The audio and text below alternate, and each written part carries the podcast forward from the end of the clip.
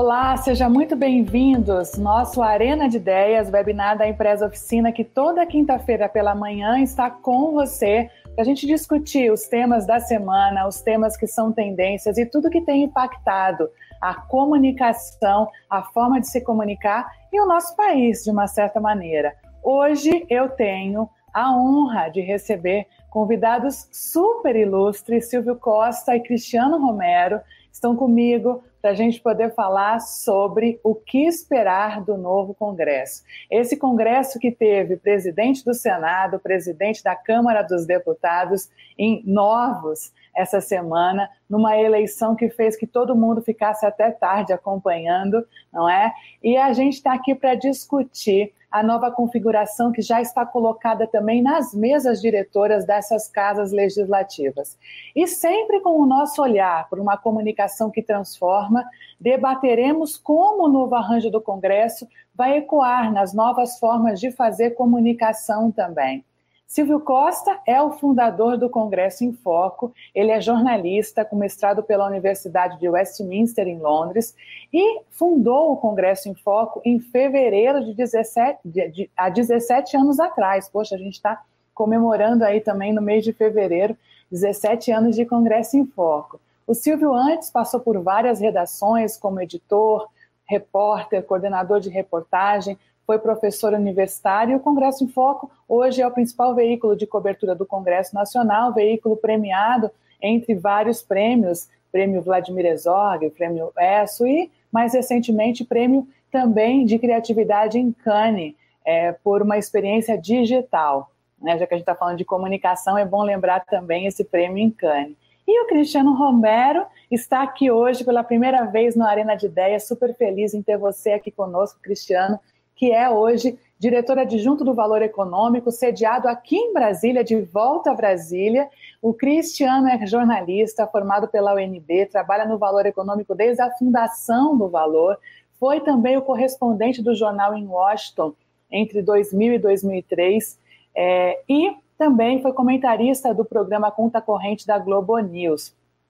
Agora, é, ele também assina, né, é importante dizer, a uma coluna semanal no Correio Brasiliense. Em 2008, recebeu um, um prêmio da Columbia University, que é o Citigroup Journalist Excellent Award.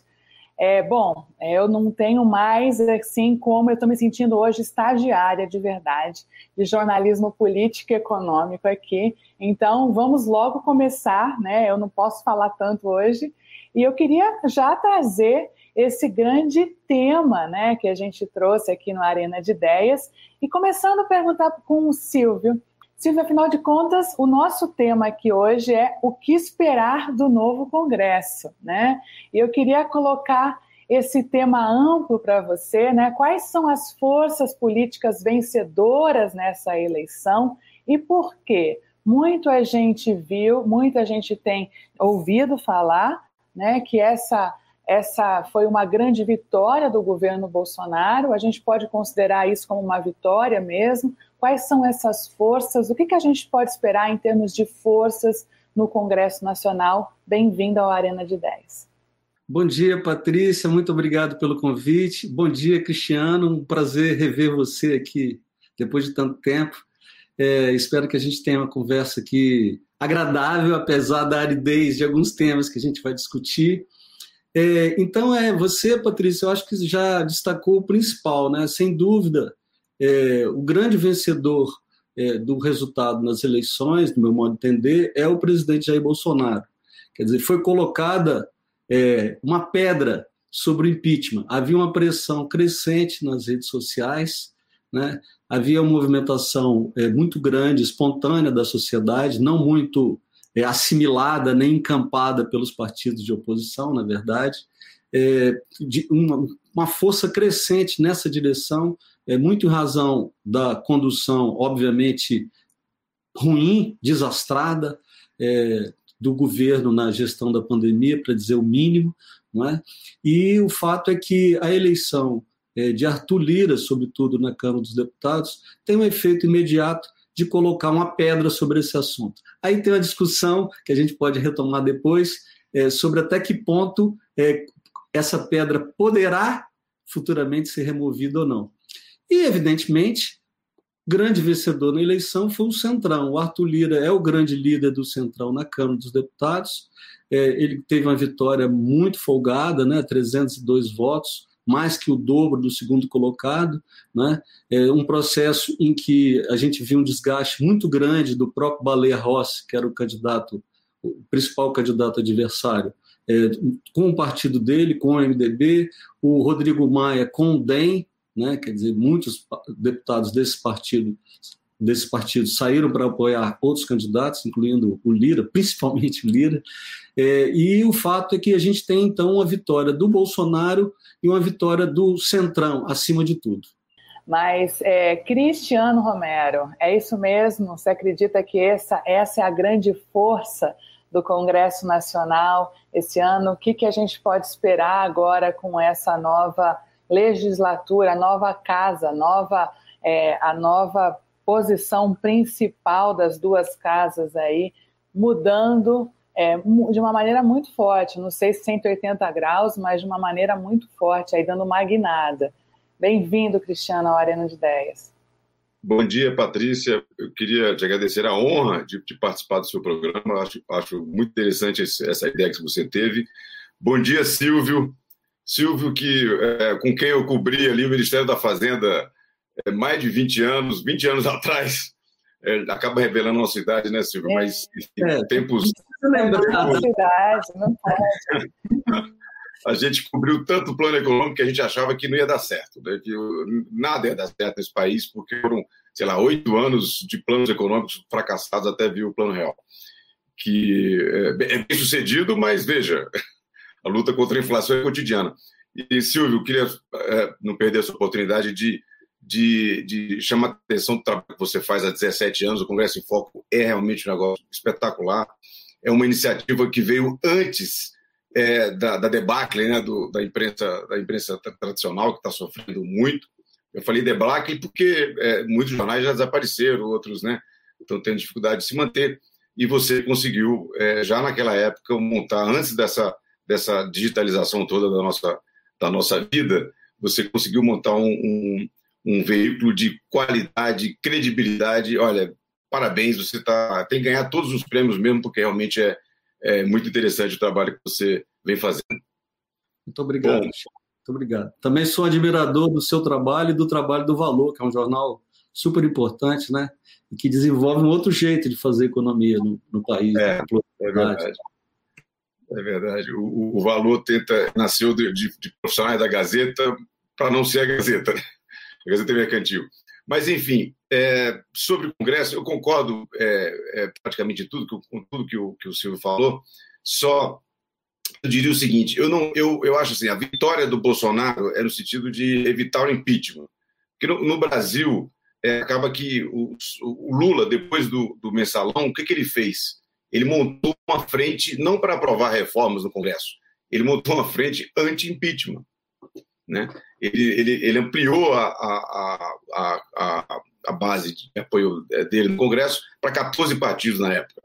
E, veja, ele, ele montou isso aí no final do, do, do primeiro mandato dele. Qual foi a reforma aprovada no segundo mandato? Nenhuma. Né? E, é, e veja, é, na verdade, quando ele montou essa, essa aliança, os sindicatos, por exemplo, disseram para ele: Lula, a gente apoia, a gente vai para a rua defender seu mandato, mas desde já tem que dizer que não vai privatizar. Então, é, por isso que eu, eu acho assim, eu acho que o Bolsonaro teve uma vitória, mas ele agora é um refém absoluto do Centrão. Não vai acontecer, na minha opinião, nada. Ou seja, o Centrão, voltamos ao, ao velho feijão com arroz da, da política brasileira, o Centrão vai ficar exigindo cargos e acho que o Congresso não vai votar muita coisa. Eu, é, é, é, é, Patrícia, a gente vai até falar sobre é, medidas que podem né, ser aprovadas para promover a recuperação da economia, mas eu estou muito pessimista em relação à reforma. A reforma tributária eu acho que não acontece de forma alguma e por uma razão é, muito simples. Eu sou jornalista, Silvio, há 31 anos, né, completei agora, é, faz tempo. E, e nesse, eu, no primeiro ano de, de, de profissão, eu cobri uma reforma tributária. Eu me lembro que era, acho que era o Candi, se não me engano, era o relator lá no Congresso.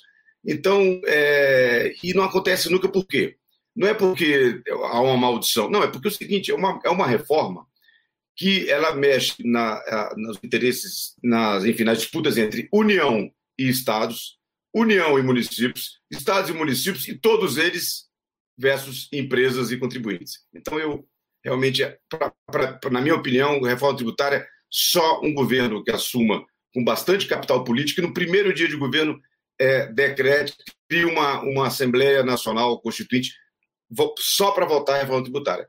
E sem a participação de parlamentares eleitos. Tem que eleger outros, porque os, os parlamentares não vão se comprometer numa. É muito interesse reunido, todo mundo tem, a sua, tem o seu interesse e fica muito difícil. Não estou falando de maus interesses, estou falando de bons interesses. Mas é uma, é uma, o, Brasil, o Brasil ficou enroscado nessa coisa tributária. É, mal comparando, seria mais ou menos é, o que aconteceu com a reforma da Previdência, né? Assim, ela ser aprovada logo no começo ali daquele governo, no início do governo, onde você tinha uma ambiência mais favorável até em relação ao próprio governo, né?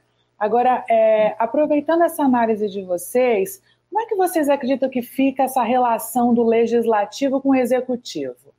É, eu comecei o programa aqui hoje falando que eu estou me sentindo uma estagiária de vocês, apesar de ter alguns, alguns anos também de jornalismo, mas dois mestres aí do jornalismo e que conhecem muito da política e da economia. Mas eu, que leiga sou, é, percebo que na realidade a gente está. As práticas continuam as mesmas. Né? Então você tem o, o centrão é, dando as cartas do governo e uma pseudo-vitória, na realidade, faz agora um presidente ficar refém desses interesses do Centrão? Como é que as forças entre legislativo e executivo, na opinião de vocês agora, serão regidas? É, como é que vocês imaginam que seja isso? Silvio, você pode começar, se você quiser. É, pois é, é, o Centrão é uma coisa que é bom a gente até explicar o que, que é, né? Porque todo mundo fala em Centrão, o que é o Centrão? Quer dizer, o nome Centrão, ele vem usado, ele vem sendo usado na literatura política brasileira e pelo jornalismo político brasileiro é, desde, o, desde a Constituinte, da, né, da, do, do Congresso Constituinte que resultou na Constituição Federal de 1988.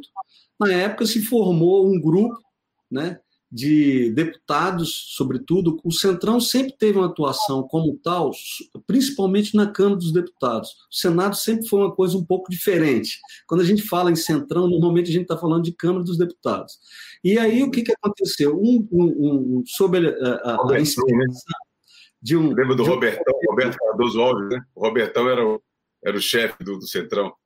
Exato. Sob a inspiração de um provérbio bíblico, né, que ele popularizou, né, ele dizia: não, a gente é tudo franciscano. Nós acreditamos na Bíblia. É dano que se recebe. Dá o governo aqui numa votação e a gente tem troca. A gente tem troca. Na época, né, no período do Sarney, as, as a, a, a, devolução era mais generosa, porque além de ministério, além de cargo, além de liberação é, de obras, é, pra, né, pra, com dinheiro federal, você tinha as concessões de rádio e televisão. Né? Então, os políticos ganharam muitas concessões, inclusive no governo Fernando Henrique ainda chegou a acontecer isso, é de é, é, concessão de, de retransmissoras de, de, TV. Mas então o Centrão ele é um grupo de partidos é, que principalmente tem hoje o PP, o PL, o Republicanos, o PSC, é, uma parte do DEM, uma parte do MDB, e que eventualmente pega até deputados do PSDB, né? é um grupo de, de deputados que, somados, eles têm mais de 200, é, são mais de 200 deputados.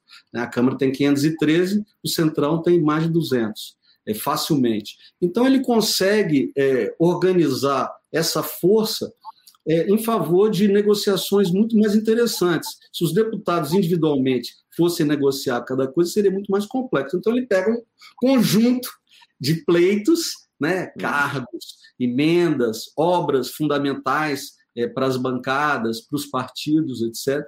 É, além de cargos né, dentro do, do, Congresso, dentro da estrutura do Congresso, e distribui isso.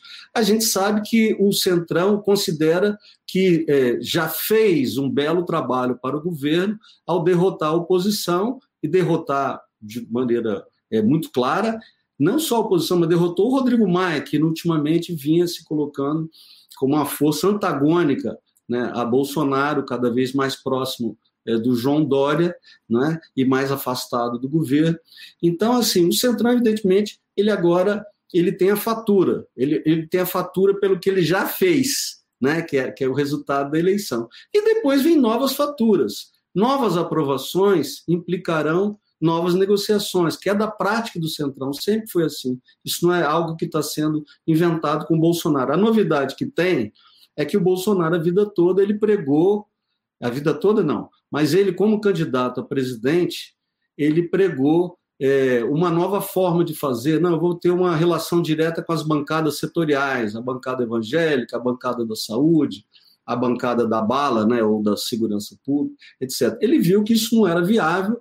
Em maio do ano passado, maio de 2020, ele fez um acordo com o Centrão exatamente na figura do Arthur Lira, muito provavelmente já ali assumindo o compromisso de apoiar o Arthur Lira para presidente da Câmara, é um projeto antigo do Arthur Lira. E aí a gente tem o seguinte quadro: tanto a Câmara quanto o Senado estão agora entregues a profissionais da política, não é? E assim, aqui, Patrícia, eu quero dizer o seguinte: que eu também me sinto estagiário, entende? A gente vive sendo surpreendido né, pela política, tanto brasileira quanto global, né? Assim, é, um, é um aprendizado é, permanente. Né?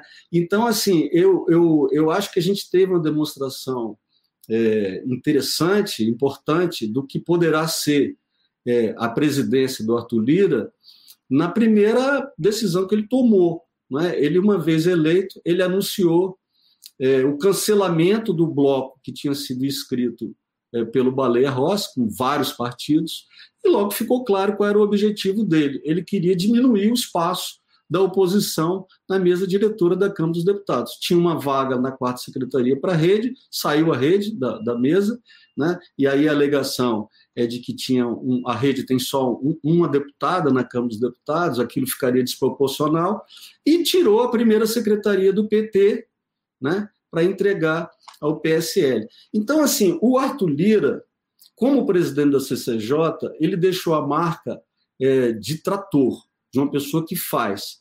É, há parlamentares da oposição que elogiam o Arthur Lira, que dizem que mantém com ele uma relação é, clara, é, assim sabe o que, que ele vai fazer, mais ou menos, né, que tem alguma possibilidade de, de, de, de é, negociar acordos e acordos são cumpridos, mas é basicamente um trator. Quando ele tem um objetivo, ele forma a maioria e aprova.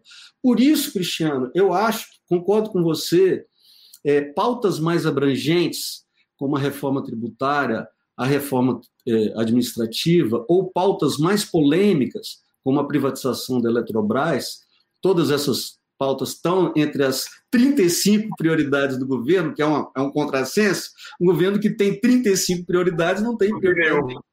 Né? E, mas o fato é que é, essas pautas são pautas de difícil aprovação.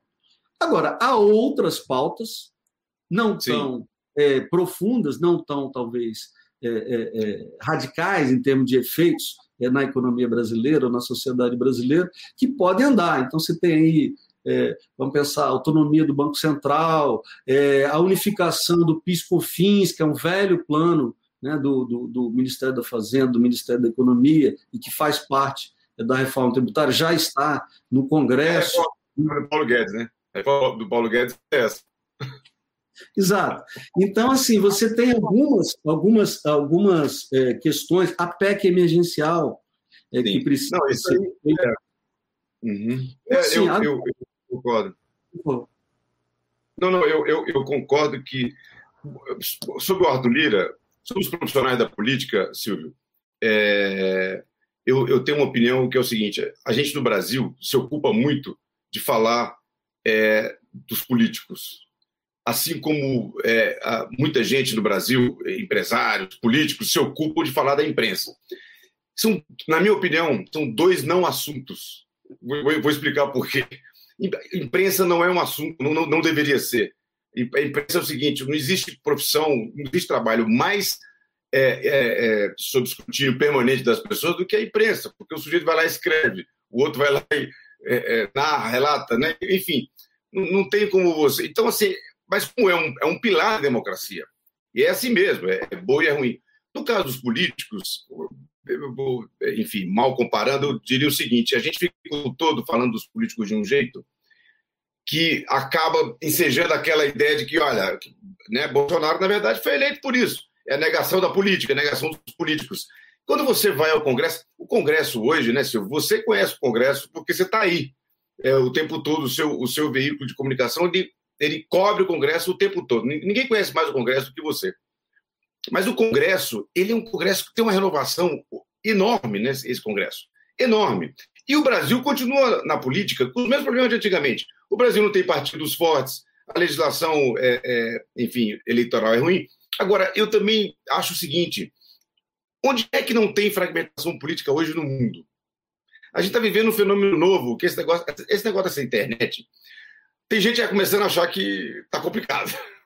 Porque está, tá, tá, enfim, está criando é, é, disrupção em todo lugar.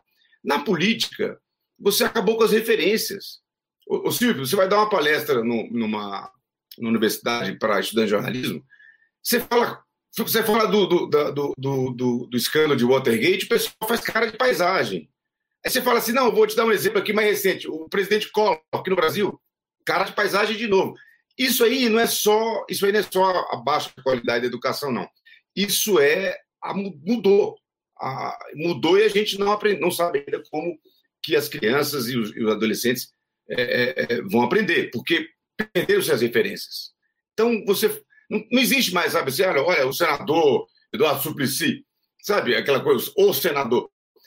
Essas referências desapareceram. Então, agora é um negócio novo, perigoso, muito perigoso.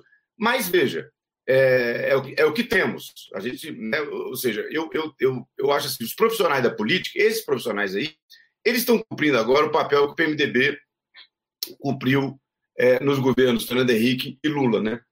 E na Dilma, Dilma não deixou. É, que é acaba que é o seguinte, esse o Centrão, eu não estou aqui de forma alguma elogiando o Centrão, pelo amor de Deus, mas o Centrão é o que é o que é o Brasil. O Brasil não é sempre foi um país que não tinha nunca elegeu extremistas à esquerda e à direita. O Bolsonaro é o primeiro, foi o primeiro, né? Primeiro extremista com discurso extremista que ganhou a eleição foi o Bolsonaro. Uma situação muito peculiar. Então, o que, é que eu acho? Eu acho assim, eu acho que o Arthur Lira, é, ele, ele tem uma coisa que a gente vai precisar ver, né, Silvio? O que ele fez, esse lance que ele fez de, de cara, tirar o, o né, deu esse, ele deu um golpe ali, ele podia dar, mas ele deu um golpe para afastar a oposição do comando da Câmara. Ele vai mandar, junto com a turma dele, acabou. Isso até poderia ensejar em alguns a ideia de que isso, olha, o Bolsonaro está por trás. Esquece. Bolsonaro devia agora ajoelhar e rezar, porque o, o, o Arthur está com um poder incrível. Agora, a minha dúvida, Silvio, aí você pode é, iluminar esse ponto, é o seguinte: no Congresso não se faz, não se costuma fazer esse tipo de coisa, né? Quando você é presidente, existe uma, uma, uma, uma, uma um código, né, entre os parlamentares que eu me lembro da, Constituinte, aquela foto, as fotos da Constituinte, a foto do Lula abraçado ao, ao Amaral Neto, né? Existe, eu me lembro quando a gente cobria Piantela, à noite, é, todo dia chegavam para jantar um, um, trio inseparável. É Luiz Eduardo Magalhães, né? PFL, filho do ACM, é, José Genuíno, PT, e Miro Teixeira, PDT, né? É, essa turma. Então, é, isso que ele fez lá é, é, mostrou, primeiro, mostrou, é, é, o que você falou, entregou, entregou com folga o, o, o anti-impeachment, ou seja, a, a, a vitória para o. Né, olha, presidente, ó, tá vendo aqui? 302 votos. É, agora, o que ele faz na, na, sequência, que é curioso, porque quando você ganha, você cede um pouco, porque aí você conquista todo mundo. Ele é um sujeito que é elogiado por todo mundo, né? Ele é elogiado por gente do PT, gente de tudo quanto é partido. É, esse, essa coisa que ele fez aí, eu não sei como é que fica a relação dele depois com os partidos por causa do que, ele, do que ele fez. Já foram ao Supremo, aí começa, né? Essa judicialização que é muito ruim, sempre. É, esses sinais, esses sinais costumam, na história, né, os primeiros sinais como o discurso de posse, os primeiros atos, vocês que cobrem política e Brasília há muitos anos, sabem que esse é o marco zero dessa trajetória política e essa biografia começa a ser desenvolvida a partir daí. É, eu que analiso comunicação, confesso para vocês que fiquei muito assustada com a, a icone, iconografia que era transmitida ao vivo pela TV Câmara. Né? Então, é, muitas pessoas desconhecidas para a maior parte da população brasileira, reunidas, comemorando, sem máscara, não é? é. muito mal vestidas, foi alvo, inclusive, de várias matérias, né? Assim, chamou muito a atenção, né? Desse do gosto dos ternos daqueles parlamentares. Muitas quadriculado, né? Ternos quadriculados, azul celeste, né? Então isso tudo, né? Que a gente comentou muito sobre a posse de Joe Biden, né? Assim, a, o ícone que estava ali, né? Toda aquela aquela imagem, o imagético da posse. Quando a gente vê aquela sessão da Câmara dos Deputados e depois a festa, né? A festa é, de 300 pessoas no meio de uma pandemia, as pessoas sem máscara, se aglomerando, né? Demonstra meio que assim uma vitória, um poder que é meu e não é de mais ninguém, né? É assim, eu não sei se passa isso para vocês também, é, e isso vai muito ao encontro do que eu é, muito ao encontro do que o Cristiano está falando, que é, olha, Está aqui, presidente, trezentos e tantos votos. No entanto, eu sento na cadeira, eu estava de pé até minutos atrás, eu sento na cadeira e eu decido e eu mudo. E muito para depois disso, você tem algo que chocou também, que foi a Biaquices para a CCJ, não é? E eu queria que você, a análise de vocês também em relação a esse fato, a comissão mais importante é, da Câmara dos Deputados, é, agora com Biaquices. O que, que a gente pode esperar da CCJ? É, pois é, eu acho que eu acho que a gente tem assim um ambiente de disputa, né? Que é o que é, que é o que marca a política brasileira nesses últimos anos. E não só a política brasileira, né? A gente precisa ter em conta que nós somos um pedaço do mundo né? E não é um pedaço que está arrancado de todo o resto, né? A gente tem ligações com, com o que acontece, né? É um momento em que, é, pelo mundo afora, é, uma crítica muito violenta é, à democracia tal como existe e ao é, funcionamento dos legislativos, sobretudo, né, uma crítica muito centrada em funcionamento de legislativo. O legislativo, é, pelo mundo afora, se tornou muito poderoso e, ao mesmo tempo, um alvo é, muito forte de críticas. E essa crítica violenta gerou, é, no mundo ocidental e também fora, no Oriente também, uma série de, de é, lideranças autoritárias que, pela esquerda ou pela direita, né, o, o Bolsonaro é um exemplo de um político de extrema direita. Né? O, o, Trump demonstrou ser a mesma coisa, um político de, de extrema-direita, que chegou a apoiar uma invasão do Capitólio. Quem, quem, imaginaria isso? Um presidente dos Estados Unidos estimulando a invasão é, do Congresso dos Estados Unidos. Mas o fato é que isso, isso, em primeiro lugar, isso é um fenômeno global. Né? Eu acho que a gente tem que ter em conta isso. E a, e a Bia Kicis, ela é expressão desse tipo de radicalismo, na defesa é, das teses do Bolsonaro, que é esse conjunto é, de ideias é, mais ou menos difusas, mas que encontram apoio de hoje, provavelmente, alguma coisa perto de 30% é, do eleitorado brasileiro, né, segundo as pesquisas mais recentes, que acreditam que eles são o bem e quem não está com eles é o mal, né, e uma visão muito radical em relação é, a luta política, né, o inimigo não deve ser derrotado, o inimigo deve ser dizimado, deve ser eliminado, que é exatamente uma visão diferente daquele tipo de política que o Cristiano Romero viu lá no Piantela, né? que era assim, você tinha uma cordialidade que muitas pessoas é, atraídas pela crítica moralista da política né? a política é sujo, a política é uma coisa de vagabundo, é só ladrão, é só bandido. É, esse tipo de crítica leva muitas pessoas, ou e levou no passado muitas pessoas, a verem um problema numa foto de um político de esquerda é, cumprimentando um político de direita. No entanto, é, a gente que tem uma, uma vivência um pouco mais de perto é, da política acha essas coisas interessantes, porque muitas vezes os caras têm divergências reais. Eles não votam junto, eles brigam, eles disputam em campo. Mas acabou o jogo, eles se cumprimentam. Ah. Né? Não precisa fazer política chutando a canela. Vamos, vamos pensar aí na velha analogia do futebol. Você pode jogar a partida mais disputada possível sem cuspir no adversário, sem bater no adversário, sem é, é, é, ofender a mãe do adversário. Né? Por mais apaixonado que você esteja, por mais é, empolgado que você esteja no meio dessa disputa. Então, essa cordialidade é uma regra básica do jogo, que se quebrou no Brasil e em outros lugares. Né? Quer dizer, você pode tudo. À medida em que eu tenho poder, eu posso tudo contra os meus adversários. E esse pode tudo, é, eu acho que não se pode esperar muito no Senado, voltando ao nosso tema aqui, porque você tem o Rodrigo Pacheco, é resultado, a vitória dele é resultado de uma composição governo-oposição, com compromisso de tratar, de acordar. Ele teve um discurso sinalizando alguma independência, ressaltando muito a importância de fazer um combate racional da pandemia, é, de fazer a vacina, que o Bolsonaro era contra, vive boicotando uma campanha de vacinação, essa loucura que a gente vive aqui, que, que isso, isso nem os, esses malucos pelo mundo afora né, chegaram a tanto. Né? Lopes Obrador, no México, de esquerda, Trump nos Estados Unidos, eles não criaram problema para vacinar.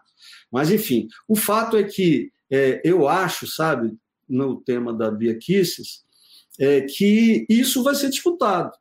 Então, assim, a indicação da Bia Kisses, ela é, criou polêmica pelo tom é, radical dela, é uma pessoa que está respondendo à acusação criminal pelo fato de, de ter estimulado atos é, que, que, que, violentam, que violam a ordem constitucional, possivelmente, supostamente. Né? Então, assim, essa pessoa vai comandar a CCJ, realmente é complicado. Agora, vai ter disputa. Na, mas nessa disputa, a situação é, é que o grupo do Lira, unido, ele tem a maioria ele teve 302 votos para se eleger. Ele está a poucos votos de aprovar uma emenda constitucional. Então, assim, ele tem força suficiente para fazer muita coisa hoje. Então, se o governo quiser aprovar, ele vai fazer, ele pode aprovar sim, pode aprovar algumas coisas no velho estilo da política, que é você é, dar cargos, dar ministérios e tal, e alguma coisa vai acontecer. E, e, e a questão da biequices, o Lira sustentando o compromisso é, dele de, de, é, de, de, oferecer o cargo, acho muito difícil ela não vigar como presidente da CCJ. Bom, a gente tem uma é, pergunta, eu já vou chamar uma pergunta aqui, Cris, e aí você já emenda na, na resposta também, complementando ao que o, o Silvio está é, tá trazendo. Vamos lá, eu vou chamar a pergunta aqui é, da Andréia Donadil, é, sobre a tão falada pauta de costumes, vocês avaliam que ela terá mesmo espaço com essa nova configuração na liderança do Congresso? Eu vou deixar para você, Cristiano, complementar é, aí a, primeira, a, pergunta anterior e entrar nessa também. A pergunta da Andréa Donadil. É, olha só, é, é, bom porque me dá a oportunidade de, de tentar complementar o que o Silvio falou, que é o seguinte: eu, eu, qual é a minha, a minha, a minha visão? Ontem, né, o Bolsonaro foi lá e apresentou para o Pacheco e para o e Lira 35 prioridades. Eles saíram de lá e já deram um, um haircut no negócio, deram um corte, disseram assim: não, a nossa agenda é menor. E aí falaram as coisas que são importantes. Falaram: olha, por isso que eu, por isso que eu sempre acho que o político profissional ele é político, a gente não pode esquecer disso. Então, assim, que, é. Primeiro item: vacinação, que é um negócio que o presidente não, não quer fazer, está enrolando é um negócio inacreditável, né? é realmente assustador. A gente descobre agora que o governo federal não tem vacina, não encomendou, não comprou, não tem nada. É, então, ele, a primeira coisa que ele falou, E, é, e citou também, é, é, citou é, é, a, a PEC emergencial, que é importante para o Brasil, né? não é, para o governo, né, né Silvio? Então, e citou, e mais, o auxílio emergencial. Então, você vê que o Congresso, você viu que os dois, os dois presidentes das duas casas, eles estão com a pauta certa para este momento. Afinal, desde 1 de janeiro, a gente tem 30 milhões ou mais de brasileiros sem receber um centavo, porque estão, continuam sem trabalhar, né? que são, a maioria é, trabalha na rua, economia informal, e não tem, né? o país está de novo parado por causa da, da pandemia. Então, eles de, e não se, e já disseram para o Bolsonaro que, não tem, que não, já, já deixaram de fora a privatização da, da Eletrobras. E deixaram de fora, Silvio, sabe por quê? Porque o presidente também não, não, tá, não tem grande empenho, não quer. Só quem quer a privatização da Eletrobras é o ministro da Economia. Ponto. É, então, e, e que lembrar, né, Silvio, que é o seguinte: nós estamos em 2021, ano que vem, ano eleitoral. Isso para o Congresso é complicado. E mais um detalhe: é, quem tem capital político hoje para votar as coisas é o Arthur Lira. Esse tem, acabou de ser eleito, fortíssimo. E o Congresso respeita isso, a gente sabe disso. É um poder, o poder do presidente da Câmara é um negócio incrível né, no, no Brasil. Só existe, é, o, é o segundo da República. Né? Você tem o presidente e o presidente da Câmara. Mas em relação à pauta de costumes, André, eu acho que não vai andar.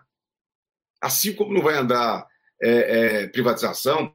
E tenho dúvidas, viu, viu, Silvio, em relação à questão do Banco Central, da independência. O Banco Central está com três, três assuntos lá. A independência do Banco Central, é, que seria, é, seria uma decisão importante né, para o Brasil, era uma, seria uma decisão que, se fosse. É um, é um projeto que, se for aprovado, é, ele acaba. É, ou seja, já, já seria uma vitória para o país que não está votando nada, que não está votando reforma nenhuma, porque a independência do Banco Central traria, é, é, ou seja, daria à estabilidade econômica um elemento muito forte ao contrário do que diz, né, é, do que diz muita gente na esquerda, é, de você de estabilidade da, da, da, da, economia. Se você daria a independência do Banco Central, ela tira a, qualquer possibilidade de influência política na definição da taxa de juros. A taxa de juros em si já seria menor, só pelo fato de ter independência. Eu eu eu estou vendo o Roberto Campos Neto, presidente do Banco Central, fez uma, uma forte movimentação, começou com com os dois, os dois novos presidentes, começou com os líderes é, da, da, da, dos partidos aliados ao governo, conversa inclusive com a oposição, mas eu ainda tenho dúvidas, tenho dúvidas. Está tá na, tá, assim, tá ali para votar e, e, passar. É uma coisa que se o Arthur Lira realmente quiser, passa logo, porque a oposição queria, né? Ou seja, o que é a oposição agora, que é o Rodrigo Maia e, e o PSDB, o Tasso Gereissati, eles queriam, eles querem, né? Isso já, o projeto já passou no Senado, falta só a votação é, na Câmara. Mas não acho que, que a, a, a, a pauta de costumes passe, porque a sociedade brasileira hoje ela, ela avançou mais do que o Estado. Se, se o Bolsonaro poderia ter aprovado alguma coisa nessa pauta, teria que, ser, isso teria que ter sido no início do mandato.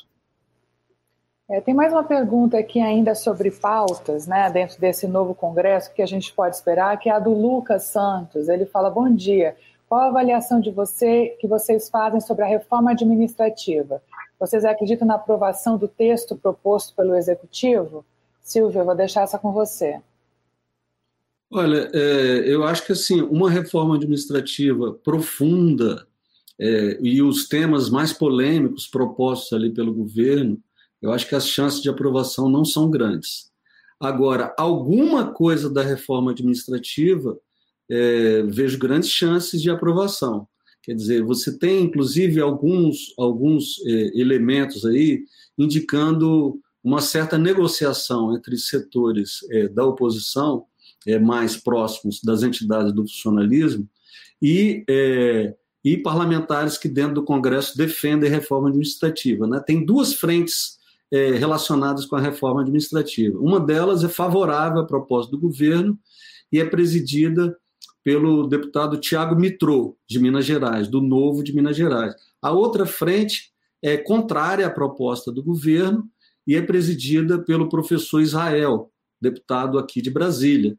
E essas duas frentes, é, já desde o ano passado, têm conversado e têm avançado em algumas coisas comuns é, que dariam é, algum avanço é, no, no, no, processo de funcionamento do, do, do Estado brasileiro.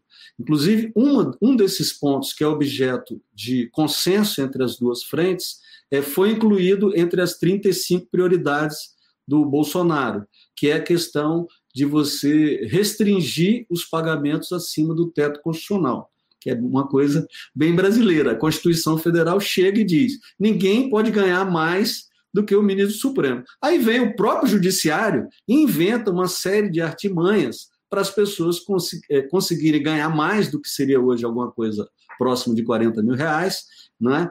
e é, isso e, sob a alegação de que precisa regulamentar.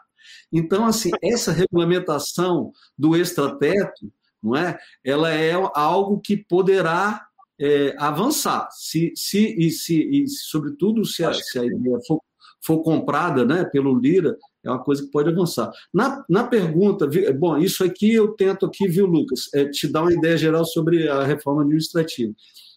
Em relação à pauta de costumes, a pergunta anterior da Andrea, eu acho que aqui você tem uma das maiores incógnitas em relação é, ao futuro, porque o que, que acontece?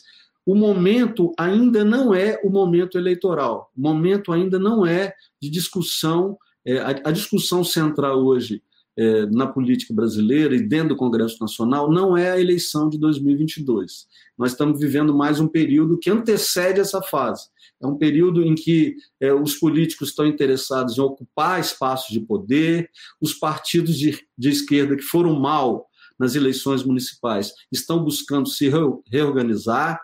O Bolsonaro, que se saiu muito mal na eleição municipal também, está é, buscando aglutinar forças, pensar em aliança. Então, assim, o momento fundamental agora é de ocupação de espaço e de fazer o é o ano do Congresso, né? É o ano do Congresso brasileiro. E aí você tem o problema assim de que a, para a bancada evangélica a pauta de costumes é algo precioso, que ela traz voto.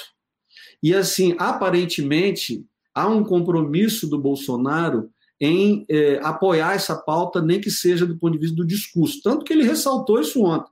Ele foi ao Congresso enfatizou a importância da pauta de costume. O que, é que a gente chama de pauta de costume? Ah, isso envolve legislação sobre aborto, isso envolve é, legislação sobre drogas, isso envolve tem, tem, o povo tem chamado assim, é, é, legislação sobre armas, o direito da pessoa andar armado ou não, que é algo que o Bolsonaro mudou e que para o público dele tem um efeito positivo, né? as pessoas é, postando nas redes sociais, olha o trabuco aqui que eu recebi pelo correio, aqui o negócio, meu Deus a Deus! e, enfim, então, é, é, é uma incógnita, por quê? Porque é, no Senado aparentemente o Rodrigo Pacheco não estaria é, disposto a abraçar essa pauta. O Lira, ele nunca abraçou essa pauta, nunca foi pauta é. do Lira. Esse é meu costumes. Mas, se politicamente for interessante, isso é, é, é dentro do, do, do, conjunto de forças que ele lidera, né? porque o Lira não é só o Lira, ele é um cara que está aí é, aglutinando aí uns, uns 300 caras, umas 300 pessoas. Né? Se isso for interessante, é, não duvido que é, crie, se crie alguma polêmica, é, não digo para provar coisas, mas pelo menos para dar visibilidade a determinados parlamentares que têm nessas pautas é, um, um elemento importante para se reelegerem. É. A gente tem uma questão aqui é, colocada, eu estou recebendo várias perguntas, eu estou achando que a gente vai ter que fazer um bis desse Arena de Ideias, viu? Vocês estão, a opinião de vocês está movimentando um monte de perguntas aqui, eu queria aproveitar para voltar ao tema da reforma tributária, né? O Cristiano fez uma colocação é, há pouco sobre reforma tributária, e a Ângela aqui está é, perguntando, hoje pela manhã aconteceu uma reunião dos presidentes Pacheco e Lira para tratar da reforma tributária com o um relator atual, Agnaldo Ribeiro, e o senador Roberto Rocha. Qual a avaliação de vocês? Vocês, não sei se já deu para avaliar, né? Se já temos uma avaliação. É, eu tenho, essa, eu tenho, essa, eu tenho essa, essa uma visão muito cética é, porque, olha só, Rodrigo Maia tinha a faca e o queijo na mão para para votar isso, era, era um tema dele também, da, né, da, do grupo político dele, é, e não aconteceu. É, o governo, o governo é, entrou nesse assunto daquele jeito. Né? Você tem uma proposta no Congresso, que é resultado realmente de, de muita negociação, né, Silvio? A, a proposta que está lá, o, enfim, a partir de um projeto elaborado pelo economista Bernardo Pi. É, mas insisto né, na, na, questão de que é o seguinte: os, os estados, por exemplo, isso eu, eu vi acontecendo várias vezes. Os secretários estaduais de Fazenda, eles vão, participam de todas as reuniões, eles negociam, negociam, dá a impressão de que estão negociando porque vão fechar um. Não, eles estão ali para evitar que algo mais grave aconteça. Existe um, um, um, problema federativo grande nessa história, né, que é a questão do, da guerra fiscal, que é muito difícil de resolver. O Brasil é um país muito desequilibrado, porque o São Paulo, 33% do PIB, e São Paulo não, não, não, não, é, não aceita né, a, a, é, se queixa da, da, guerra fiscal, sendo que São Paulo já é sede de 33% do PIB. E o Nordeste precisa crescer, o Espírito Santo precisa crescer, Goiás precisa crescer. Né? Então, é, é, enfim, ao mesmo tempo, a gente sabe que essas políticas de incentivo fiscal, essa guerra fiscal, ela acaba sendo ruim também para os estados ao longo do tempo, ao longo do tempo, porque fica sem dinheiro para comprar, para fazer, para investir em educação, saúde. Aqui em São Paulo, por exemplo, eu fiquei chocado, Silvio um terço da arrecadação de ICMS. A informação que o Henrique Meirelles é, deu para a gente na, na live, na terça-feira. Um terço da arrecadação de São Paulo, um terço da arrecadação é incentivo fiscal, ou seja, deixa de arrecadar um terço incentivo, por causa de incentivo fiscal. A União é 317 bi. Aqui em São Paulo é um terço. É, é muita coisa, né? Ou seja, o, o Estado abre mão do equivalente a um terço da sua arrecadação em favor de incentivos para a indústria mobilística e etc. Então, é evidente que falta dinheiro para fazer um bocado de coisa né, que o Estado deveria fazer. Sem dúvida. E essa é, era uma das principais expectativas aí em relação ao ano passado, antes da pandemia, né? Assim, a, depois do calor da, reforma, da aprovação da nova reforma, era todo mundo botava muita esperança de que poderia ter alguma conclusão em relação à reforma é, tributária. Chegou a pandemia, as é. pautas né, deram uma paralisada e agora seria a grande chance da gente poder tratar com mais profundidade é. esse assunto. É, deixa eu comentar só uma coisa com vocês, que é o seguinte, é, Silvio. A reação do mercado à eleição do Lira foi zero todo mundo achava. A, a bolsa subiu, mas foi muito pouco. É, quando sobe 1%, não é nada, e o mundo teve, teve cresceu muito, né? Então, é, achava-se que com Lira, ó, Lira garante que, né, é uma garantia de que o Bolsonaro não vai cair. E você sabe, o mercado financeiro continua com o Bolsonaro. Não importa se ele não está aplicando a vacina, não importa, estão com o Bolsonaro. Né? Essa visão de que o Bolsonaro e o Bolsonaro toda hora os desaponta, porque não tem reforma liberal nenhuma, não tem privatização, não tem coisa nenhuma. Mas o fato é o seguinte: o mercado, portanto, ao não é, ficar eufórico com a eleição do Arthur Lira, é porque viu também que, primeiro, viu que o Arthur Lira é muito forte em relação ao próprio Bolsonaro. Né? O que pode, em algum momento, como você falou no início, ressuscitar, pode até ressuscitar a questão do impeachment. Eu acho que não.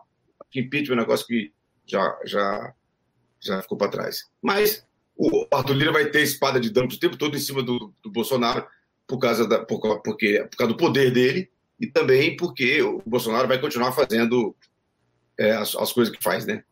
É, justificando a ira da, da, não só da oposição, mas da sociedade em relação a. Enfim. Então. A gente tem é... várias. Desculpa, Cristiano, pode concluir. Não, é só isso. Eu, eu queria chamar a atenção do Silvio para isso, de sua, Patrícia, que é, o mercado não comemorou. Então, sabe, ele está tá de stand-by olhando para ver, está distante, vamos ver o que está acontecendo, porque não é bem isso. Ou seja, o, o Lira não, não é garantido. Eu acho que o Lira vai ser isso, um presidente fortíssimo, com chance, portanto, de se, de se reeleger, né, porque vai ser outro, outro mandato, pode, ele tem a chance de ficar quatro anos né, na presidência da Câmara, ele vai trabalhar para isso. É, acho que não vai a, a votar a questão de, de, agenda de costumes, assim como não vai votar reformas é, muito ambiciosas. Concordo com o Silvio na, na questão administrativa, até porque na, na administrativa são vários. Tomou o cuidado né, de, de fazer vários, vários projetos separados, em vez de fazer um código. Mas o código é para derrotar. Agora, pode ser que alguma coisa passe. A gente tem a pauta da sustentabilidade do meio ambiente também, né, que foi uma pauta muito é, muito abusiva aí no atual governo. Tem até uma pergunta da Madalena sobre a opinião de vocês em relação a pautas ligadas à liberação de uso de agrotóxicos e liberação de mineração em terras indígenas. A gente tem visto aí pesquisas mundiais que sustentabilidade é o tema de 2021, né? É, muita, a, a, a, os cientistas, a grande maioria dos cientistas fazendo grandes alertas para possíveis novas pandemias em função ao grande incidência de queimadas, em especial no nosso país, a grande é, desequilíbrio né, do meio ambiente, ou seja, e a gente está na contramão disso tudo no nosso país. Né? É, falando um pouquinho sobre sustentabilidade, eu queria ouvir a opinião de vocês e também que vocês façam as suas palavras finais, afinal de contas, a Arena de Ideias passa muito rápido e a gente já está chegando aqui ao final, então deixo essa pauta da sustentabilidade e peço também que vocês deixem as palavras finais aí sobre o que a gente pode esperar em relação ao Congresso brasileiro. Silvio, com você. Bom, não, beleza.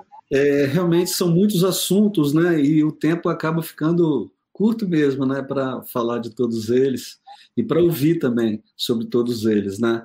É, eu acho que é, é, alguns temas aí que o, o, o, Cristiano mencionou aí, que eu gostaria de abordar é, ainda que rapidamente, um deles o impeachment. Sem dúvida, é, foi colocada uma pedra sobre o impeachment. Muito difícil remover essa pedra. Agora, a política brasileira e a política em geral não aconselha a gente a ter muitas certezas, porque cenários dados como certos raramente são aqueles que acontecem.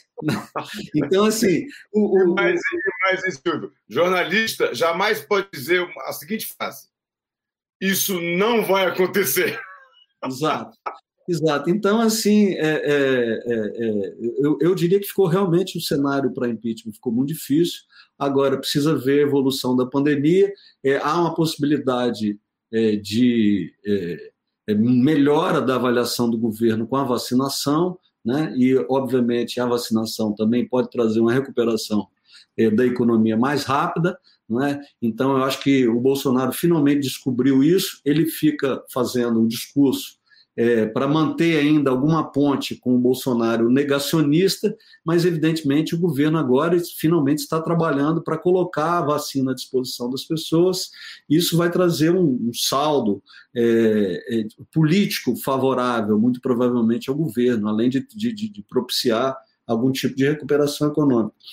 Mas é, com relação é, é, a, a, ao tema ambiental, Patrícia, que você traz, é, eu acho que aí tem um aspecto fundamental que é o relacionamento Brasil-Estados Unidos. Os Estados Unidos foram, ao longo do século XX, ao longo do século passado, o principal aliado comercial e geopolítico brasileiro. Né? Durante várias décadas sucessivas, com governos diferentes, de diferentes inspirações, o grande parceiro comercial do Brasil, do Brasil sempre foi os Estados Unidos.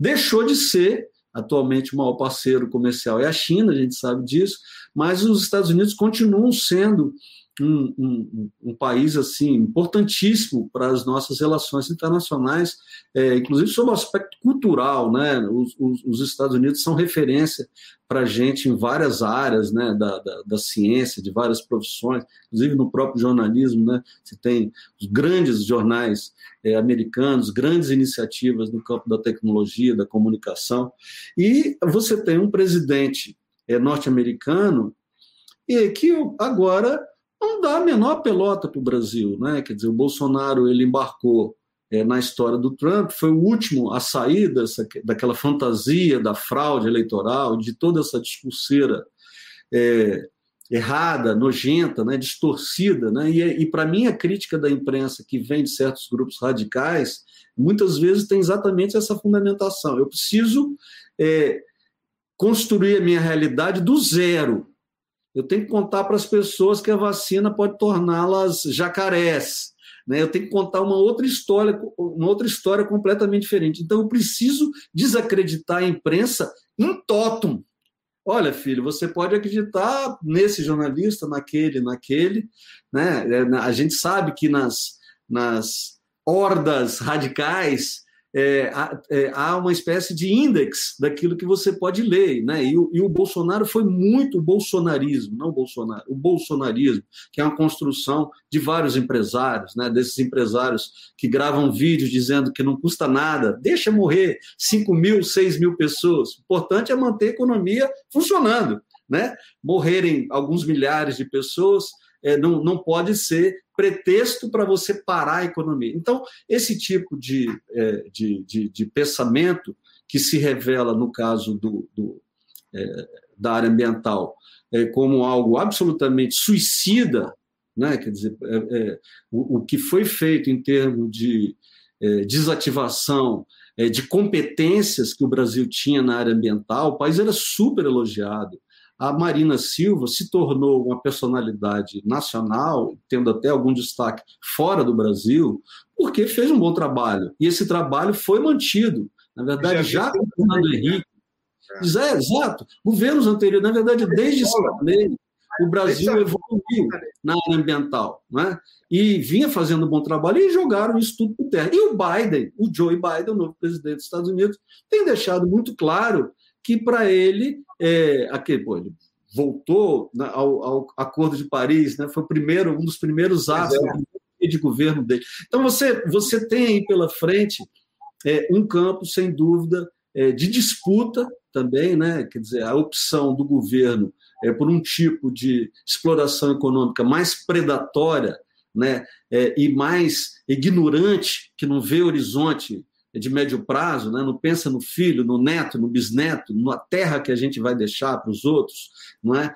É, é? é uma coisa muito desinformada né? sobre o aspecto da, do conhecimento científico. Então, assim, eu acho que nós temos, sim, na temática ambiental, um outro campo de atrito, e é nesse caso é, um, um campo de atrito internacional. A matéria ambiental e a matéria é, da democracia, digamos assim, tudo que está ligado a direitos humanos, a questão democrática, coloca o governo Bolsonaro, sem dúvida nenhuma, como o próprio ministro das Relações Exteriores já disse, como um párea mesmo na diplomacia internacional. Isso, obviamente, nos tira a chance de todos nós, individualmente e como nação, como coletivo. Sim. No mais, muitíssimo obrigado pela participação. Um prazer falar, encontrar você, Cristiano. Um prazer te ouvir. E, Patrícia, muitíssimo obrigado pelo convite. Que bom. Eu queria, olha, eu vou dizer para vocês que as, os nossos comentários só pedem bis, então eu vou ter que repetir o convite para vocês, tá? Mas eu vou deixar antes as palavras finais aí do Cristiano Romero. É, então, o, o, vou, vou, tentar novamente complementar o Silvio, que já disse tudo. É, Silvio, tô, é, não estou impressionado, não, porque eu já te conhecia. Estou muito feliz de ver que você continua sendo um excelente analista e, e, muito com a visão que olha de cima, olha embaixo. Você, tem, você não vê só não vê só a árvore, você vê a floresta, mas também não vê só a árvore, vê a folha. Não, você está tá muito, tá muito afiado, isso é, é, muito bom. Eu espero que nessa minha volta a Brasília eu me torne um décimo do que, do, do, do que você já, já, já, é, já faz. Imagina, Mas, imagina modéstia, porque, modéstia. Vou falar um negócio. Aqui em São Paulo, ninguém entende política. Quando o sujeito não entende política, sabe o que ele faz? Ele começa a falar mal dos políticos. Quando você fala mal dos políticos, você abre espaço para. Porque você, a gente, vocês realmente acham que a culpa do, do Brasil está nos políticos? Somos nós. E vamos ver o seguinte: quando o Bolsonaro foi eleito, no primeiro ano, de... o que, que todo mundo dizia? O Lula dizia: reforma da Previdência nunca vai ser aprovada. Ele aprovou uma lá no governo dele, se arrependeu um pouco depois, porque não quis regulamentar, mas aprovou-se a reforma da, da, da, Previdência, que realmente mete. Olha, eu sou jornalista, você também, Silvia. A Patrícia, a Patrícia é empresária, ela é diferente da gente. Mas é, Olha quando, a, quando a gente escreve sobre a reforma da Previdência, a gente defende, né, porque realmente é um, é um negócio inacreditável. Você está defendendo coisas que são contra os seus próprios interesses, não é isso? É, o tempo todo. Né? Quando eu defendo a reforma da, da, a, da administrativa, que eu defendo, inclusive, é, é, eu estou indo contra os interesses de toda a minha família, que a minha família praticamente é toda de funcionários públicos. Meus irmãos, minha mãe, etc. Mas, vem cá, a gente tem que ter um pouco de ética. Né? O, que se, exige de qualquer cidadão é ética. No caso do jornalista, mais ainda, ou seja, tem que ser uma coisa, senão não dá para ser jornalista, né? Porque eu não, eu não, vou conseguir ficar escrevendo, defendendo coisas para meia dúzia de pessoas. Mas, enfim, voltando, eu acho assim, como o, o, o Silvio, a gente está no fundo do poço. O Brasil está no fundo do poço em, em, relação à questão diplomática. O Brasil, o Brasil hoje é, é, é, o oposto do que era dez anos atrás. Um lixo na questão diplomática, na questão ambiental. A questão ambiental a gente vinha só desde a Rio 92, é, que aconteceu, veja, na véspera de um impeachment do presidente da República, e mesmo assim foi um negócio bem organizado e o Brasil ali virou um ator internacional na área ambiental. Eu lembro que o Collor até ganhou prêmio é, em Washington é, por essa razão. Tinha Lutzenberger, né? teve depois o, José Goldenberg, enfim, tivemos ministros nessa área fantásticos. É, e foi, foi tudo destruído. Mas eu acho que neste ano, este governo vai ter que.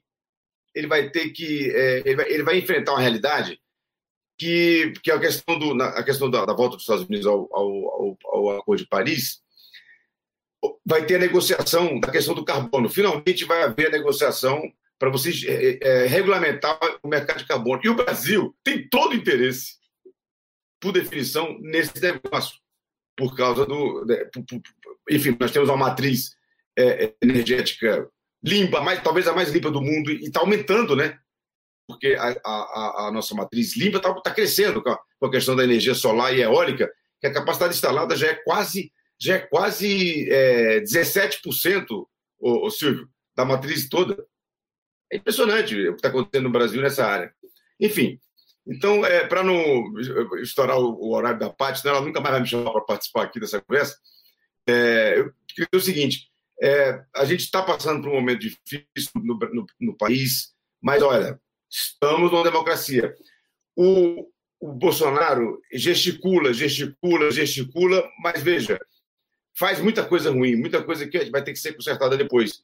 Mas a democracia está aí firme e ele não consegue, não conseguiu, por exemplo, é, mexer na questão dos costumes e na questão da democracia, porque justamente porque ele não tem poder para isso. Então, quando é, é, é o Arthur Lira é, é, deputado aí, eleito presidente da Câmara, justamente por ter sido eleito, por ser um deputado, também é um, é um sinal de que o Bolsonaro não terá condições de cumprir as suas promessas autoritárias. Né? É, então, eu, eu, vejo o seguinte: a democracia continua funcionando. Se a gente não gosta do Congresso, a gente não gosta das pessoas, né, de, quem, de quem nos representa, então é o seguinte: vamos entrar na política. Vamos, mas entrar na política, assim, vamos, vamos Vamos começar a participar, exigir, exigir reforma. É, eu, eu, por exemplo, sou, não, não, acho que a reforma política seja uma coisa tão necessária assim no país, porque virou uma. uma, uma como é que chama isso? Uma, é, uma ideia de que com a reforma política você muda tudo. E, e não é verdade, porque pode até piorar. então, é, é, o importante é a gente ter a democracia funcionando, mas mais do que isso, a gente tem, e a, e a pandemia trouxe isso, Silvio e Patrícia, só esse ponto que eu queria ressaltar é o seguinte: a, a pandemia acordou consciências no Brasil. Ela expôs de tal maneira as nossas vergonhas que as pessoas, olha, o movimento negro tomou uma nova força, é, as pessoas estão tão, tão acordando e só não estão nas ruas porque não podem. Mas daqui a pouco estarão, se esse presidente não continuar segurando a nossa vacina. Eu queria agradecer vocês, agradecer todo mundo que está acompanhando a gente pelo YouTube, pelo Spotify também com a Arena de Ideias. Dizer que foi um debate riquíssimo, muitas perguntas não respondidas. Eu vou encaminhar para vocês, Cristiano. Eu respondo. Pode mandar que eu respondo. Poderem responder aí. E fica o convite, vamos fazer um próximo Arena de Ideias, porque a gente acredita realmente que falar sobre o legislativo, acompanhar o dia a dia do parlamento é um dos principais pontos para a gente poder exercer o nosso direito de cidadania e, e, e, a fazer com que essa democracia possa ser fortalecida mesmo. A gente não pode deixar para acompanhar o Congresso apenas na véspera da eleição, né, ou quando tem algum fato marcante na nossa política, mas esse isso tem que estar na nossa agenda diária. A gente acredita que assim a gente pode transformar também a nossa sociedade, entendendo, acompanhando, falando sobre o Congresso Nacional e falando sobre a política também e os impactos da economia que estão todos lá. Né? Não tem nada, não tem nenhum assunto importante nesse país que não esteja hoje sendo tratado no Congresso Nacional. Então, eu queria agradecer vocês e dizer que quinta-feira que vem, nove e meia, a gente volta com mais uma Arena de Ideias e aí a gente vai falar sobre como é que fazemos agora eventos durante a pandemia. O Carnaval está chegando, a maior festa popular desse país. Como é que a gente vai comemorar o Carnaval? Não é dentro de casa? Como é que os grandes eventos serão feitos esse ano ainda, nesse 2020.1, 2021, ainda em pandemia? Muito obrigada pela sua audiência. Tchau, muito obrigada.